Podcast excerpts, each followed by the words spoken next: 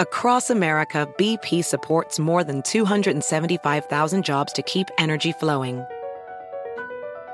Jobs like updating turbines at one of our Indiana wind farms and producing more oil and gas with fewer operational emissions in the Gulf of Mexico. It's and, not or. See what doing both means for energy nationwide at bp.com slash investing in America. eBay Motors es tu socio seguro. Con trabajo, piezas nuevas y mucha pasión, transformaste una carrocería oxidada con 100.000 millas en un vehículo totalmente único. Juegos de frenos, faros, lo que necesites, eBay Motors lo tiene. Con Guaranteed Fee de eBay, te aseguras que la pieza le quede a tu carro a la primera o se te devuelve tu dinero. Y a estos precios, quemas llantas y no dinero. Mantén vivo ese espíritu de Ride or Die, baby, en eBay Motors. ebaymotors.com. Solo para artículos elegibles se aplican restricciones. Hola, soy Nadir Gazal y estás escuchando la página Millonaria Podcast, porque River Plate es nuestra pasión. Historias, entrevistas, columnas de opinión y todo lo que el hincha de River tiene que escuchar. Hoy Hernán Castillo, periodista y conductor de TV, nos habla de su fanatismo por River y recuerda todas sus etapas como hincha.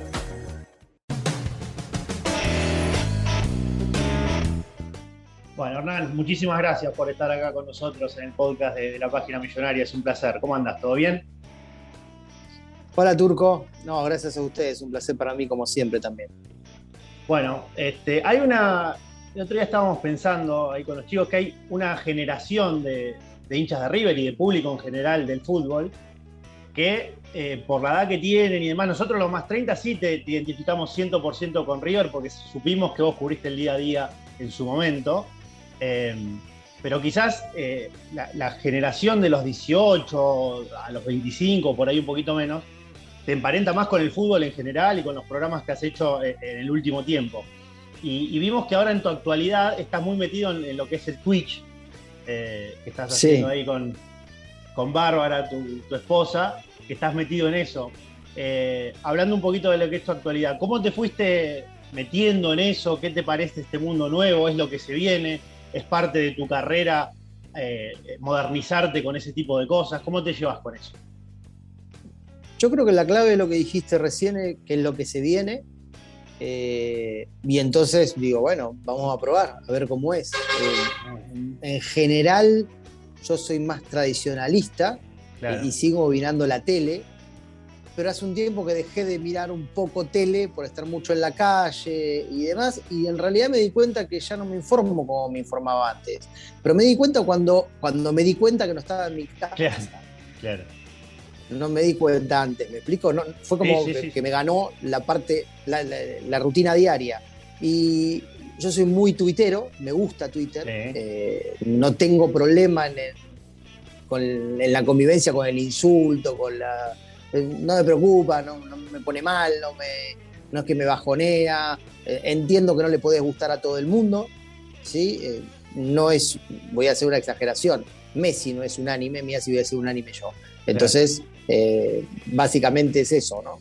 Si hay gente que critica a Messi, ¿cómo no van a criticar a mí? Con lo cual, nada, yo juego con esa situación y no, me preocupa.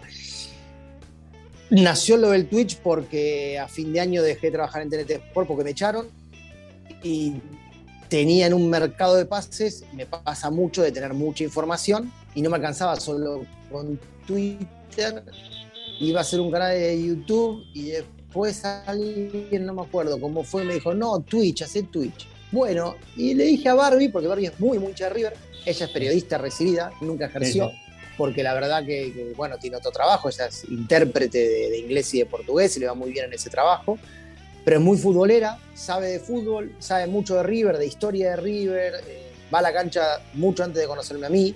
Eh, tengo una muy buena anécdota de hace unos años cuando fuimos a mi casa un día, que yo vivo, vivía en Lanús con mi viejo, y, un amigo mío me dice, eh, siempre con River, eh, y dice, ah, vos sos de River por él. Y Barbie lo miró diciendo, no, además no lo conocía el tipo. Claro. yo iba a la cancha antes de conocerlo a él. ¿eh? Para que quede claro. Eh, que quede claro. Entonces, como que, bueno, me pareció Twitch, la, probar. Y la verdad que estuvo bueno y está bueno y lo seguimos haciendo. Y Hernán, eh, el otro proyecto en el que estás muy metido en estos momentos eh, tiene que ver con el Mundial, 100% mundialista, este, a partir de, Canal 9 y de otras plataformas en las que estás utilizando. Contanos un poquito de qué se trata, es una serie, eh, va, a haber mucho de la previa, mucho durante el Mundial. ¿Cómo va a ser un poco ese, gran proyecto que estás preparando? bueno, también, la verdad que me llamaron de varios canales para hacer el, día a día y cuando pasó lo de TNT Sport y justo apareció esta oportunidad, también me llamaron para ver si me interesaba ser una suerte del productor general y ejecutivo de la primera serie de la selección argentina. Vieron que hoy la serie está medio de moda. Sí. Eh, a ser una serie que repasa parte de la historia de la selección y después la actualidad. Tiene mucha intimidad, muchas de esas cosas que normalmente no, accedemos, ese vestuario, ese, ese almuerzo, esa cena, ese cumpleaños cuando lo festejan, que hoy a veces se ven 15 segundos, 10 segundos, porque uno sube una historia de los jugadores, pero tiene mucho de esa arenga, mucho de una charla técnica, eh, mucho del viaje en avión en la previa de un partido. Eh, la verdad que está bueno. Eh, vamos a hacer muchas entrevistas con los futbolistas, lo estamos haciendo, actuales y anteriores. Es una recorrida por los campeones del mundo 78-86, con jugadores históricos de la selección y con la selección actual. La verdad que está bueno, eh, es un desafío totalmente distinto al día a día que yo hago del 96 para acá. Por eso sigo con Twitch, por ejemplo, para tener algo del día a día. Eh, pero bueno, en el canal, canal 9 y en IP y en la M750, en todas las series, las series de Amazon, eh, hago como un complemento para ir metiendo en un grupo que no es muy futbolero a la selección argentina. Y, estoy haciendo eso, básicamente. Espectacular. Bueno, Hernán, un poco también la, idea de esta charla era conocer tu, costado de River, eh, propiamente dicho, a partir de, tu carrera, de tu historia de vida también. Eh, vos, adentrándote a, tu niñez, a tu, a tu primera etapa, ¿recordás cuál fue tu primer recuerdo con River? O, si nos querés contar tu primer cara a cara con el Monumental, ¿qué, qué imágenes se te vienen a la cabeza de, aquellos años? La primera vez que fui al Monumental, 1985, River Temperley, River 3, Temperley 1. Eh, estaba Temperley en primera. Eh, claro. No a poder creer el, 90% de lo que escucha el podcast, me imagino. Eh, pero bueno, el fútbol era así. Lo que pasa es que otra vez yo vivía en Lanús, Monte Chingolo, que es donde está la casa de mis viejos todavía hoy, eh, y de verdad era distinto viajar, y era muy difícil a la cancha. no era como ahora, hoy todo es mucho más cerca. Llegar de Lanús acá en 1985, hoy tarda una hora y veinte en auto, una hora y diez, tardaba dos horas y media, tres, aunque parezca mentira, más que si no tenías auto, que era mi caso, el caso de mi papá. Mi papá no era hincha de River, eh, no le gustaba mucho el fútbol, mi mamá era muy hincha de River, con lo cual eh, tampoco era que mi vieja me podía traer, entonces mi vieja me traía solamente por un, como, hoy te llevo. Claro. Eh, viste, bueno, pero el primer día fue ese, el de el River Temple, y me lo acuerdo como si fuera él. Creo que hizo un gol Centurión el 9, Ricardo Centurión. Sí, sí, Ricardo. Eh, y fue la primera vez que vi al Beto Alonso en la cancha. ¿Y qué te pasó? ¿Qué, qué, sensaciones encontraste ahí del lío del póster, se podría decir? Primero, eh, la imagen del Monumental, viste que cuando uno entra siempre le, queda marcado ese, esa primera foto que, del césped y demás, pero verlo correr ahí al Beto, por ejemplo, ¿qué, qué, se generaba en la gente también? ¿Qué, ¿Cómo era en esa época? Eh,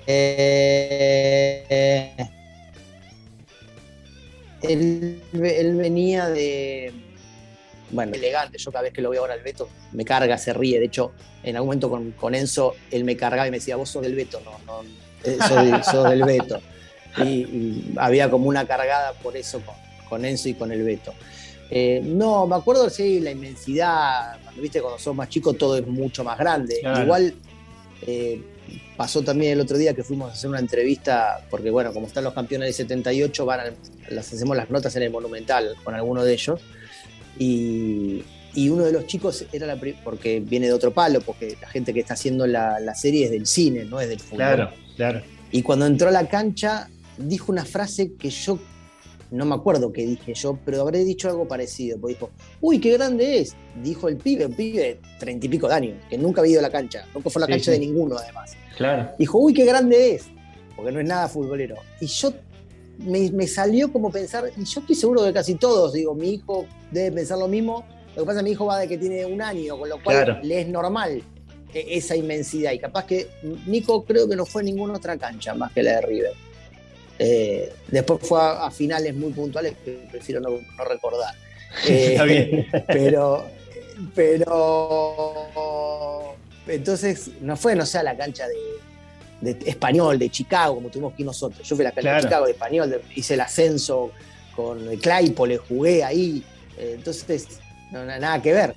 Pero sí, la inmensidad. Y del Beto, sí, la elegancia. La elegancia. Y después mi papá me llevó, al día que yo vi más gente en una cancha, por lo menos yo me acuerdo de eso, a la, al partido de despedida del Beto.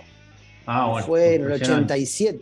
En el 87 creo que fue. 87, sí. Me, eh, me llevó a ese partido y, y fue como un, no me acuerdo bien qué había hecho yo y que me dio un premio por ir. Eh, y fue como nada, eh, una cosa, era impresionante la cantidad de gente que había, pero impresionante, nunca había una cosa igual, era una cosa que, y, repito, capaz que hoy no me hubiera parecido tanto por ser más grande, pero creo que había noventa y pico mil personas, un día lo voy a googlear, y, creo que era una cosa, era una cosa que era gente, gente, gente, gente impresionante. Y Hernán, una vez nos has confesado que por ahí obviamente uno por la profesión va perdiendo mucho de esa pasión, pero después con el tema de tus hijos, vos recién decías que Nico va desde, que cumplió un año a la cancha, te, cruzamos ahora eh, en las cercanías del Monumental con tu familia yendo. Este, ¿cómo, ¿Cómo es inculcarle eh, eso a tus hijos o que tus hijos te lo hayan inculcado a vos? ¿Cómo fue ese proceso de decir, bueno, ahora me reencontré otra vez con esto de, River, de, la pasión de querer ir a la cancha y cómo lo vivís ahora con ellos? Bueno, por lo pronto, los primeros cuatro años de, edad de Nico, River no perdió nunca un partido, tiene un récord mundial. Todos los fines de semana ganó. ¿Cómo se llama ganó? ¿Cómo ganó? Ganó. No, pero en la escuela me dijeron que perdió. No, no, ganó. Es mentira, te están mintiendo. Ganó, ganó. Se había que inculcarle River, River, River, River, y que siempre gana. Eh, de verdad fue esto. ¿eh? Nunca le dije que perdió. Aunque perdía, le decía que ganó. Siempre ganó. Eh, eso fue una parte de, reforzar los lazos. Y después sí, eh, la verdad que es así, la profesión te hace medio alejar. Eh, en esto creo que yo caí en la trampa como casi todos los periodistas de tratar de ocultar el club y no decir de quién sos. No me arrepiento, fue una etapa de la vida y en un momento dije, bueno, no sé, tengo que ser, no sé si puedo decir malas palabras, pero voy a decir, no voy a ser tan boludo de, de, rezongar con cosas que igual se van a notar, porque en algún momento yo creo que se nota, aunque crea que no y aunque quiera que no, se nota. Y bueno, me hizo reforzar el lazo, de, sobre todo de Nico, porque ya Josefina, que tiene seis y sabe todas las canciones y viene a la cancha con nosotros, eh, ya le fue natural ya por el hermano. Por lo tanto, el lazo lo hizo más Nico que yo, o, que Barbie. No hizo falta. Eh, claro, claro. por seguir al hermano de River y sabe las canciones y, si le compras porque si le compras a él, le compras a ella, porque yo, y yo ¿por qué no? Y está muy bien además. Eh, em, así que no, sí, el, el lazo nada, volvió a ser muy fuerte y sí tengo una pendiente que es llevar a mi mamá a la cancha. ¿Te emocionás? ¿Por qué edad tiene? 73. ¿Y por qué, por qué te mueve tanto el hecho? Si querés, lo que nos puedas contar, este, ¿qué, qué, significa el hecho de poder cumplir ese sueño para vos? No, eh, mi vieja cuando murió mi papá el año pasado se fue a vivir a Perú con mi hermana y nada, nunca había ido, nunca fue a la cancha. Y ahora cuando vuelva, eh, ahora viene unos días y la voy a llevar y ya se emocionó a cuenta, por eso... Ah, ya sabe, eso te quería preguntar, ya, sabe que va a ir. Sí, sí, sí, sí, ya le dije, ya le dije porque si no se desmaya ahí, o sea, cuando vaya va a decir, dale, boludo, ¿cómo no me dijiste? O, no tengo camiseta y le voy a comprar, o sea, va, a tener su camiseta y todo y le voy a llevar a la cancha. ¿Y quién es su A ver, ella, vos me decís que te inculcó todo el tema de, la pasión y demás. quiénes eran sus ídolos, qué, qué te contaba ella de, River en sí, de su fanatismo, qué, qué cosas te inculcó. Mi mamá es italiana, eh, vino a los tres años a Argentina en, barco, esos viajes que no saben ni cómo sobrevivían, y vino en clase menos que turista, nos contaba eh, mi, abuela, y, llegó a la boca, y se instaló en la boca y como buena tana dura se hizo de River. Esa fue su respuesta. Fue, ese, es su, ese es su razonamiento de por qué se hizo de River primero, no por un recuerdo en sí, sino eran todo de boca, me hice de River. Y después, no, eh, sobre todo me hablaba de, Alonso de cuando empezaba, sin ir a la cancha y viendo mucho menos fútbol, porque no había fútbol como ahora. no se podía ver, se escuchaba más por radio. Yo tengo toda mi infancia recordando, viendo, escuchando a Víctor Hugo o a José María Muñoz, eh, y acá en otra cosa que no van a poder creer el 90% de lo que escuchen, se escuchaba por la radio y no lo veías en el partido, y lo imaginabas. Y me anotaba y me hacía la jugada con dos jugadorcitos y, seguías todo el partido por la radio y hacía un gol y salías gritando para el fondo, solo como un loco, y nada, no se veía el partido. Yo hasta los, creo que tele, hasta los 20, no, no vi muchos partidos de River. Y Hernán, ¿cómo fue ese momento en el 97 cuando le dijiste a tu vieja que ibas a cubrir el día a día de River? ¿Cómo reaccionó? Eh, se puso muy contenta, menos mal que no te tocó Boca, era una de las posibilidades, era Boca o ah, River. menos mal que no te tocó Boca. Eh, y la verdad que sí, le dije, viste, menos mal, parece que fuera a propósito. Yo ahí no decía que era de River, no, no decía nada en el diario, estaba trabajando en Clarín. Y bueno, empecé y, eh, al principio fue como un. Eh, nada, estar ahí con todos los jugadores todo el tiempo, pero bueno, uno ahí empieza, entre comillas, a ser profesional. Y yo de verdad me fui alejando del. Traté de alejarme, de alejarme, de alejarme de, lo sentimental, digamos. Pero nada, todo estaba buenísimo. Y Hernán, bueno, hay mucha diferencia entre tu etapa de, de que vos hacías el día a día de River a lo que es hoy hacer el día a día de un equipo como River. Este, por ahí eh, en tus épocas había mucho menos hermetismo, había más libertad por ahí para, entrevistar. Vos decías que tenías a, todos los jugadores por ahí a disposición y demás. Eh, ¿Qué otras diferencias encontrás entre aquella época tuya y hoy, que si bien no te toca vivirlo en el día a día, pero sí conoces el ambiente y estás en, el mundo, decís, bueno, este, fui un privilegiado porque pude contar con, otras cosas que hoy por ahí son más difíciles? Eh, lo principal es lo que dijiste vos, eso es lo más marcado. Yo creo que conozco la casa de Lombardi, de Gancedo, de Ortega, de Comiso, de Celso Ayala, de Berizo, de Placente, de Sorín, de, Juan Pablo Ángel, de Saviola, conozco desde la primera casa hasta la última y toda la familia y la mamá y y la primera novia de Pablo Aymar lo mismo, de nada, nada, nada que ver, nada que ver, nada que ver. Eh, me he traído yo cuando empezaba a entrenar River en Ezeiza, jugadores que recién empezaban, de Alessandro en mi auto, porque yo no tenía auto, eh, para, para, este lado. Eh, salimos ahí, vamos a comer. Eh, no sé, no estaba bueno para criticar, no me importaba mucho. Eh, y, tenía mucha cercanía y mucha relación. Y de mismo Marcelo como Gallardo, yo tenía. Hablaba todos los días, todo el día.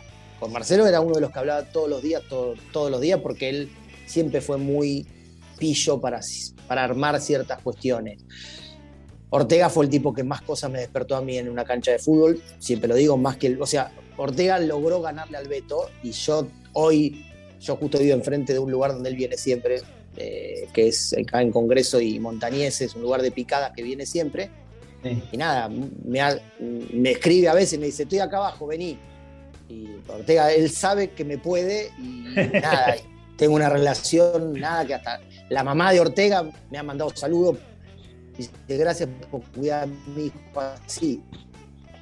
Yo qué sé, no, no, no, era otra cosa, otra época.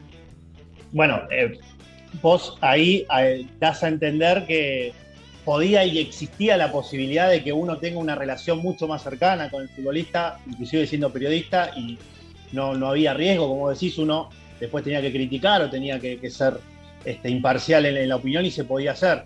Eh, ¿vos crees que, esa relación es, puede llegar a ser sana en estas épocas donde hoy por ahí se magnifica todo mucho más, con las redes sociales, con todo el tema que, que conlleva todo eso? ¿Es más difícil para el periodista hoy encajar una relación más cercana con el jugador? 100%. Yo soy amigo, que decir amigo de Ramón Díaz. O sea, fui al cumpleaños de 60 de Ramón eh, por Emiliano, por ejemplo. Eh, del Turcusay, de Juan Sebastián Verón, que no tiene nada que ver con River, fue por la selección. Eh, no muchos más. Pero soy amigo que se conoce en nuestra familia, que hablamos y que hablamos casi semanalmente de mínima y que cuando estamos cerca nos juntamos y demás. Hoy yo creo que es casi imposible, se va muy rápido, entonces no haces el vínculo cuando son más chicos. Cuando son más grandes, lo que, lo que también pasa, y es lógico, yo iba a Turco, yo tengo 49, es un montón. Eh, Estamos jóvenes. Eh, cuando yo iba éramos 7, éramos 7, 8. 7, 8. Como el día que más éramos, éramos 7, 8. Un superclásico que explotaba de medios era que habían ido 12 medios, 14. Hoy van 14, 15 normalmente. Sí, sí, mínima. Y, al interior. Ahí 70. al interior ya van 14, 15. Entonces eh, era otra cosa, era otra situación. Si quería, eh, a ver, si vos querías hacer una producción de, con, jugadores, tipo las que hacía el gráfico en su época, hacías. Juntabas este con este. Yo junté todos los capitanes del fútbol argentino cinco veces para Clarín. Todos los capitanes del fútbol argentino trajimos a al de Talleres de Córdoba, al de Central, al de Newells. Eh, no existe eso en el periodismo hoy. No, hay, no hay cómo hacerlo. Y Hernán, recién hablabas de, tu relación con Marcelo en aquel momento, en el día a día. ¿Hay alguna historia, hay alguna anécdota que, lo pueda graficar eh, a, lo que es su personalidad de hoy también, eh, asentado ya como técnico? ¿Alguna vivencia que has vivido con él, o con Ariel, o con, alguno de los jugadores que, nos puedas contar que, vos digas, bueno, este, lo pinta de cuerpo y manera lo que hoy es el ídolo, que puede ser Ariel, puede ser Marcelo, que vos nos digas una historia linda para recordar. Eh, a Ariel tengo mil en todos mis enojos, además, porque yo me enojaba mucho con él porque. Te dejaba plantado, ¿no? Eh, la cantidad de veces que me lo hizo. Pero además Ariel, por ejemplo, salía, se enojaba en la época de, Simeone como, como técnico, estaba enojado, caliente, todo el tiempo, todo el tiempo enojado. Entonces salía y me decía, eh, vení, vení, vení, decí que me voy, ¿eh? Sí que me voy. ¿A dónde te vas? Le digo, ¿estás loco? No, no, me voy, me voy, de arriba. Decilo, decilo, decilo. No, no, no, no, boludo, no, después no te vas, yo quedo con un boludo. No, no, vas a ver que me voy, vas a ver, vas a ver. Diez minutos después, Hernán, y yo en esa época estaba, en la época de Simeone, estaba en la radio La Red también, decía, tengo una bomba, estaba con Clos, Ariel Ortega se va de arriba. Un quilombo, todo, tapa, tapa de los diarios al otro día, porque la verdad yo tenía mucha llegada y todos sabían que yo tenía mucha llegada, entonces nadie iba a chequear. Al otro día Ariel salía Ariel y decía, no, estaba caliente, adelante todos. no, pero ya está. Sos un hijo de puta, le decía, dale. Bueno, pero se me y Bueno, esa es. Ortega es, así, o sea, no te puedes enojar. No, es así. es así. Eh, y después de uno que es menos ídolo, porque bueno, porque la vida se, se, fue así, yo qué sé, por algunas elecciones. Me acuerdo como si fuera hoy, a, Alessandro yo le hice la primera nota en su vida con un medio, porque fue sparring de la selección de Bielsa a los 15 años. Claro. Bielsa llevaba de 17 para arriba, pero Andrés ya era un elegido de, chiquito. Y le hice una nota que fue contratapa de Clarín, eh, fue muy, fuerte la nota. Entonces tuve mucha relación con él, con la familia, el papá era taxista, Héctor creo que se llama. Eh, bueno, tenía mucha relación. Debuta en primera, también me da la nota, teníamos muy cercana relación. Un día jugó a las 11 de la mañana River, no me acuerdo con quién, creo con Gimnasia La Plata, y yo ponía los puntajes de Clarín y para mí fue un desastre. Y porque, porque era él, le puse 5. Porque era para cuatro aumentos. Había sido un desastre. Y al otro día me lo cruzo y él siempre fue cascarrabia me dice, hijo de puta, me pusiste cinco, tiré un caño. Y yo le digo, hijo de puta, lo único que me puede decir es que tiraste un caño y te enojás conmigo. Pero así era, viste, que vos lo ves cascarrabia, bueno. Sí, sí, sí. Y con Ramón nació la, nació la amistad en su época de técnico, en aquel momento, en los 90, o en alguna de sus etapas posteriores, fue que empezaron a armar relación. En la, en la segunda etapa de Ramón. En la del 2002, digamos, la del 2000, sí. 2001-2002. sí, este, fue así con. Sí. Ya nos conocíamos del 97, digamos, 96-97, pero yo era un pibe y, y, no sé por qué se habrá acordado, porque yo tampoco tengo una fisonomía que fácilmente te acordás. No soy muy alto, muy gordo, muy, muy rubio, soy normalito, digamos, más petizo si querés, pero no, tampoco tan petizo.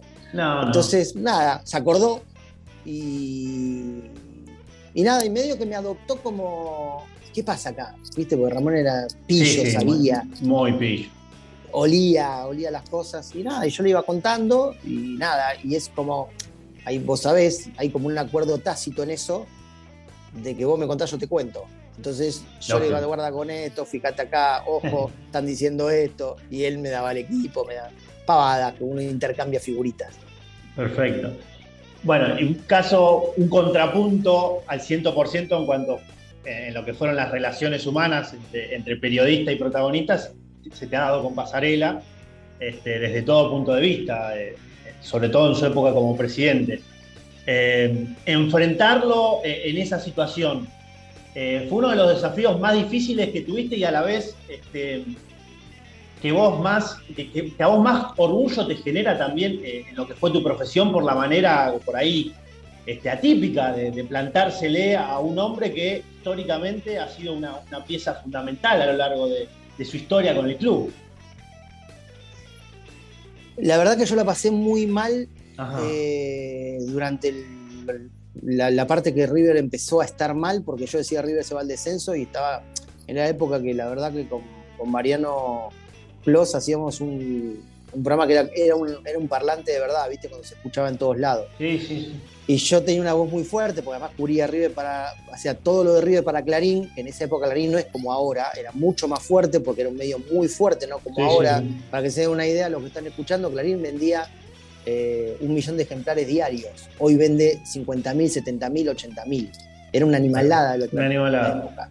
Y además estaba en el programa de, radio más escuchado, uno de los tres más escuchados de la Argentina, que era el de Mariano, o sea que tenía una voz muy fuerte. Y yo, cuando asumió Pasarela, dije que lo peor que le podía pasar a River era que asumiera Pasarela, que no estaba capacitado y que estaba complicado con el promedio del descenso y que se podía complicar. El día, el día que asumió, me acuerdo a las 3 de la mañana, en Radio La Red estaba Marcelo Bafa, que falleció hace un año o dos, y, y que era muy hincha de River y, Marcelo mismo me dijo, pará, Hernán, estás loco. Esto es lo peor que le puede pasar a River. Yo lo, nada, una sensación de conocer a un tipo como lo conocía Pasarela como técnico.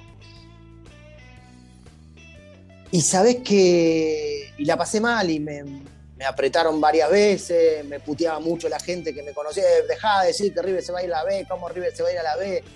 Y yo no sentía que se iba a ir, yo sentía que estaba en peligro y, y quería como alertar, ustedes no ven esto, decía y te digo, nadie lo veía, no lo veían.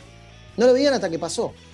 No, orgullo no me da porque es algo que no. Yo nunca dije, yo les dije. Porque la verdad que la pasé pésima. Y en el día a día de caminar durante el club, ¿has tenido problemas a la hora de poder trabajar con normalidad o, de, no sé, de sufrir agresiones de gente cercana dentro del club? ¿Fue, fue difícil esa época ahí en el día a día para, para laburar? Sí, sí, sí, sí. Eh, fue la única época en la que me pasó. Y yo estuve con Daviche de presidente, con, con Pintado de presidente, con Aguilar de presidente, con Pasarela, con Donofrio y bueno, Brito. Por más que cuando Donofrio con Brito ya estuve mucho menos en el día a día. Claro. Eh, pero nada, yo voy al club. Hoy, ahora en un rato voy al club. Eh, mis hijos, los dos, uno hace gimnasia y el otro juega la pelota. Es algo que me permití este año, tampoco lo, tampoco lo llevaba al club. Y dije, no, basta, ¿por qué no voy a ir al club? porque tengo que disimular algo que estoy cerca y me gusta. Eh, sí, la pasé mal, la pasé mal, eh, apretadas, apretadas fuerte, que nada, que, bueno, con esto también soy muy de barrio, no me la banco, no es que me la banque, pero sí entiendo cómo es el juego y nada, y seguí adelante, pero sí apretadas, complicadas y, y, y a una que te decía, bueno, mi mamá en algún momento se preocupó porque me puteaban, llamaban a la casa de mi vieja porque tenía, conseguían ese teléfono y llamaban ahí puteando, sí, la verdad que sí. ¿No volviste a hablar con él? ¿No, no hubo otro cruce después de que él dejó de ser presidente? ¿Te lo encontraste en algún lugar? Eh, ¿Te llamó en algún momento? Nada, no hay posibilidad de ningún no. tipo de... No, no, pero yo le haría una entrevista, ¿eh? Si él aceptara. ¿Te sentarías a tomar un café? No sé si tomó un café como para una entrevista, sí. Una entrevista. Para entrevistarlo, sí, como, como café, no. Tampoco quiero ser amigo y ni él tampoco conmigo. Tampoco es capaz que ni. Capaz que ni registra él tanto, ¿eh? Para mí fue muy fuerte y para él quizás no tanto. Eh, yo qué sé, no sé, a mí me. Pasarela nos hizo mucho daño, básicamente. Totalmente. Una vez que, pasó todo, todo, aquel aluvión, bueno, asume nuevamente Ramón Díaz en esa última etapa de, pasarela, este, que imagino que coincidirás con aquella frase que me tenía que haber llamado antes, que, lo dijo en su momento, este, el día que asumió. Este, después de lo que fue aquella etapa de Ramón, que otra vez se fue este, totalmente glorioso por, por las puertas del club, ¿qué sentiste en el momento que él se fue y que asumía Gallardo? ¿Qué, sensación te, generaba a vos como hincha, como periodista? ¿Qué análisis hiciste en ese momento de la situación? Eh, el día que Ramón se va de River, yo estaba en el auto bajando por el puente La Bruna para, ir a, para mi casa. ¿Vos sabías algo? Perdón, ¿vos sabías algo? Nada. nada. Porque nadie sabía nada. yo hablaba todos los días antes del entrenamiento con Emiliano o con Ramón, todos los días después del entrenamiento con Emiliano o con Ramón. Y alguna vez a la tarde también, todos los días. Era como una rutina que teníamos de qué onda, qué pasa. Yo, le decía, y acá, mucha llegada. No lo sabía ni Emiliano, porque Emiliano lo supo cuando subieron al, primer piso. Y Emiliano me mandó un mensaje, nos vamos. Yo le digo, ¿a dónde nos vamos? No me contesta porque van a la reunión. Y cuando salen, nos vamos del club, me cuenta este loco renunció.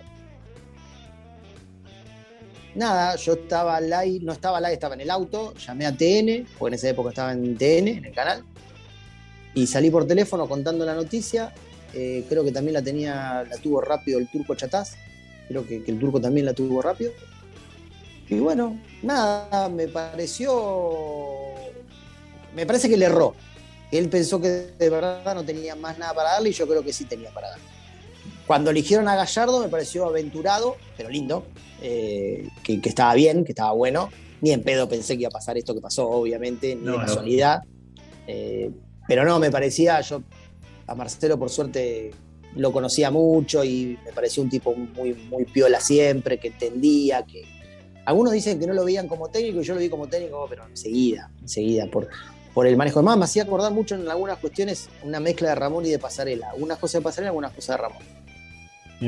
¿Y, lo ves a, largo plazo o ya crees que, es su última etapa eh, en el club? Eh, dependerá mucho del día a día de él, es una persona muy particular a la hora de tomar las decisiones, pero este, viste que siempre a, fin, a, cada fin de año es, una nueva novela, una nueva historia. ¿Cómo lo ves vos? ¿Qué pensás? En mi casa se habla de River, creo que todos los días un rato, ¿no? Sí nosotros vamos a la cancha, nosotros tenemos todos tu lugar en un monumental. Tiene Barbie, eh, Barbie, Nico, Josefina y yo, los cuatro. Tiene mi suegro, o mi cuñada y mi cuñado. Los siete lugares ahí en la Verano Baja. Vamos siempre a la cancha. Y el otro día, en el partido. Puta, ¿cuál fue el último arriba de local? Eh, con Argentinos. Con Argentinos, cuando entró, viste que entra el equipo, entra el suplente y él entra después. Le dije, le dije a y a Barbie, que estaban con ellos, le digo, para este pibe va a ser muy difícil irse de River en algún momento. Porque la ovación que él recibe todos los partidos previos, no hay manera que no te, no te ponga más alto que el mundo, digamos. En lo más alto del mundo está. No tengo duda que eso le tiene que hacer ruido. Pero también pienso que en algún momento querés ver, y si yo puedo hacer esto en otro lado y probar, ¿quién no quisiera probar? La verdad que no es información, para mí en diciembre se va. No es información. no es información. Es tu percepción. Nada, es percepción. Y, Pero que va a extrañar, uh, lo va a extrañar de una manera, porque ese momento que él tiene de entrar y que todo el mundo le grite muñeco, o que el equipo vaya jugando bien y que grite por él, como que identificando que es por vos, ¿sabes? Y nosotros sabemos que es por vos, yo creo que es único y que creo que no se dio, en, no se dio, no se le dio a Bianchi en Boca, no se le dio a Bianchi en Vélez, no se le dio a Pasarela en algún momento en River, a ninguno se le dio. Y en esa percepción se te suma también eh, el hecho de, poder creer o pensar quién puede llegar a, ser su sucesor. ¿Crees que, por ejemplo, Vizcay puede tener alguna posibilidad de, separarse de él para, mandarse solo? ¿O crees que por ahí el nombre puede estar en alguno de otros históricos que pasó o en alguna apuesta que pueda llegar a venir? No, no, no tengo idea. Yo, yo tengo una teoría. ¿Qué haría yo si fuera dirigente de River? Bajo la vara, meto un bombazo de decir, no sé, un ex sin mucho recorrido, que si me sale bien, metí un bombazo. Y si me sale mal, bajé un poquito la vara para preparar a otro. ¿Me explico? Sí, Pero si vos que no sea, ese cambio no sea tan brusco. Claro, si fuera, no sé, voy a el Tata Martino o Bielsa, por ejemplo. Así tipo de mucho prestigio. Sí. No van a llegar a hacer lo que hizo Gallardo. Y los que más. ¿Me explico? Sí, sí. Entonces yo iría por otro lado. Nada, es una teoría que tampoco la verdad, es una pavada que se me ocurre. Hernán, eh, las últimas para, dejarte tranquilo y agradecerte por el tiempo. Este, ¿Dónde te agarró Madrid? ¿Dónde te agarró la final de Madrid? ¿Cómo la viviste? Estaba trabajando para acá y decidimos que no, no viajar, que íbamos a ir después al Mundial de Clubes. Eh, yo estaba en TNT Sport en esa época y estábamos en el estadio que nos da eh, suerte en cada partido que no podemos ir a la, a la cancha o porque visitante. A mí se me ha complicado mucho ir de visitante, por ejemplo, a la cancha de Boca. Ya en el final, los últimos años no podía ir porque te reputean. Y, en un momento temes por tu vida, básicamente. Eh, cuando voy a trabajar es distinto porque hasta hemos ido con seguridad, lamentablemente, porque la gente a veces no lo comprende. Pero eh, si voy solamente a verlo, y la verdad que he solo, sufrido, escondido, ni pedo. Entonces en la casa de mi cuñada, de Michelle, que vive sola, es el estadio que nos da. Que ustedes albergan, es una. Bueno, es una cábala que. claro, nos da cábala y no se rompe. Y no se rompe. Cada vez que hay un partido así complicado que no podemos ir a la cancha porque es de visitante o que, bueno, que no se juega en Argentina o demás, ese es el estadio. Y ahí estábamos ahí. Y también hay una anécdota porque cuando hace el gol Benedetto, Nico se pone a llorar desesperadamente. En ese momento Nico tenía cinco no comprendía ganar y perder y por mi culpa siempre ganaba River, vemos esto. Entonces Barbie le dice, mamá te pregunta que te promete que River va a hacer tres goles. Te lo juro por mi vida. Wow. Y yo la miré como diciendo, ¿para qué le hiciste eso? Bueno, por lo menos se calma ahora, me dijo.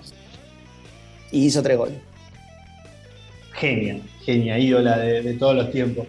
Este, y Hernán, el presente del equipo, ¿cómo lo ves? ¿Qué expectativas tenés? ¿Cómo, ¿Cómo lo ves posicionado de acá a las competencias que se le vienen, sobre todo en Copa Libertadores, que vas a volver a ser el gran objetivo? ¿Crees que este, tiene hilo en el carretel para volver a pelearlo hasta el final? Eh, yo creo que se nos va a complicar en algún momento. No, no me parece que haya un plantel tan fuerte. Me parece que le faltan delanteros y que fue una apuesta de Gallardo que también a veces, desde mi punto de vista, le puede errar. Yo creo que Gallardo es el mejor de todos pero también comete errores. Creo que el plantel está tiene ocho centrales y dos delanteros, está desequilibrado desde mi punto de vista, no es una crítica, yo creo eso, y si se enoja alguno que se enoje, que cree que haga. Pero creo que sí, que no, no, no. No sé, la salida de Julián Álvarez en junio, que es inminente, va a hacer que River tenga que traer dos o tres delanteros plenos, meter dos plenos de mínima, porque ya hoy le falta uno, con él en cancha. Y sin él le van a faltar dos. Con lo cual tenés que meter dos plenos. Y dos plenos estamos hablando de 15 palos verdes.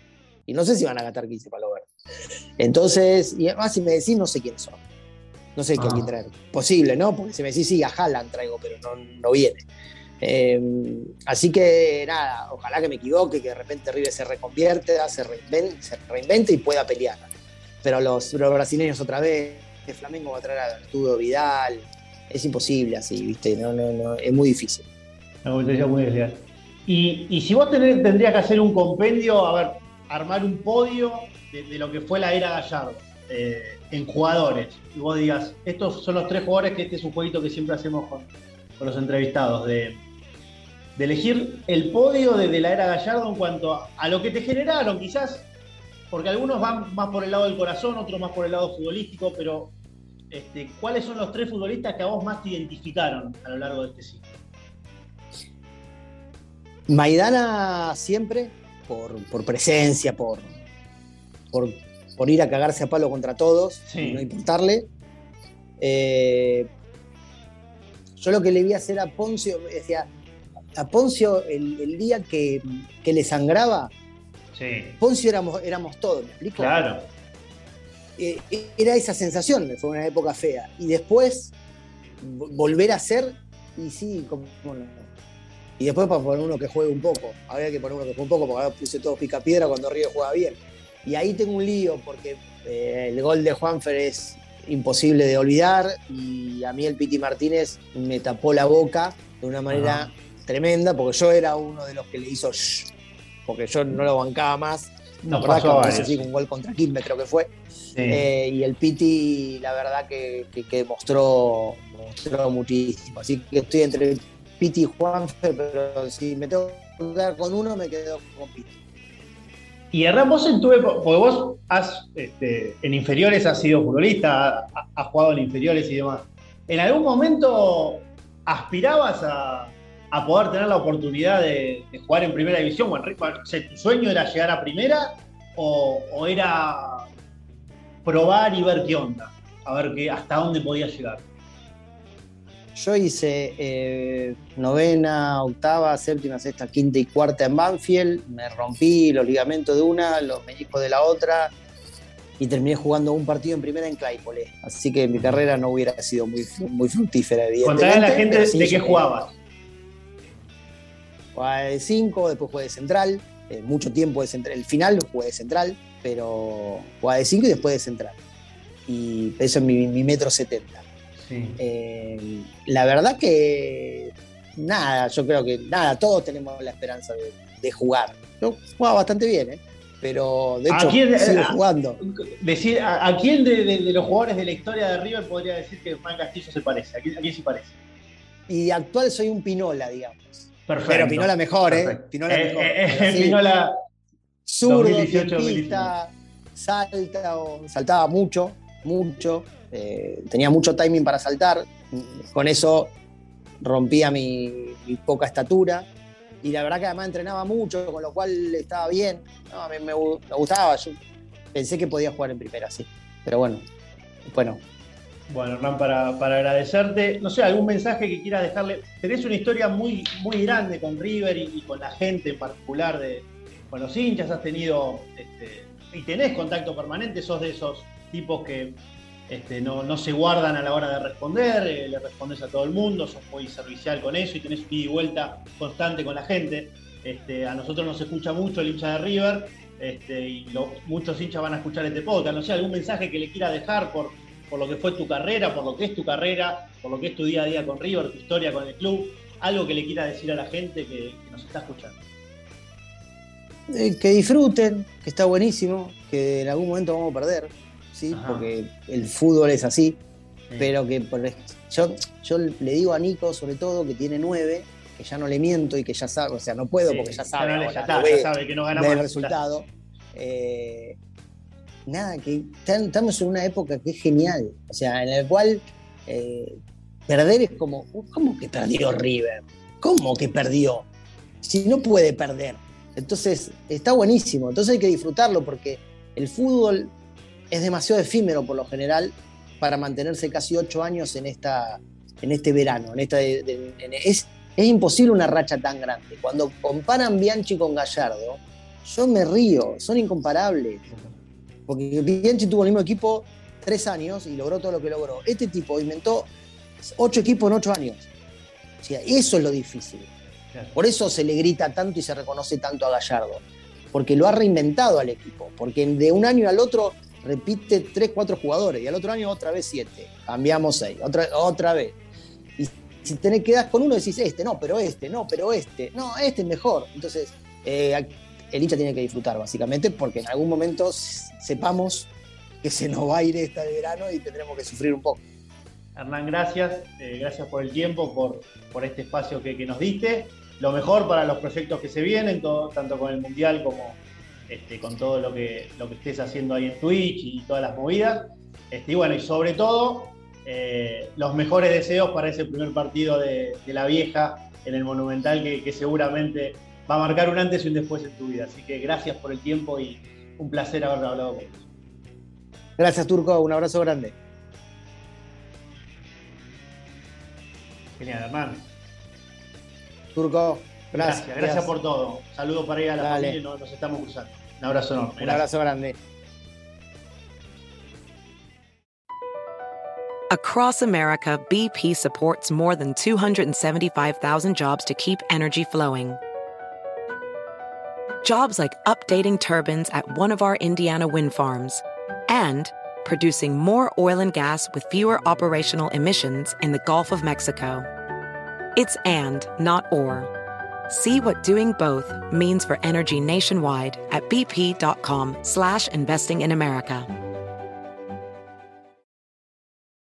At Amica Insurance, we know it's more than just a car. It's the two door coupe that was there for your first drive,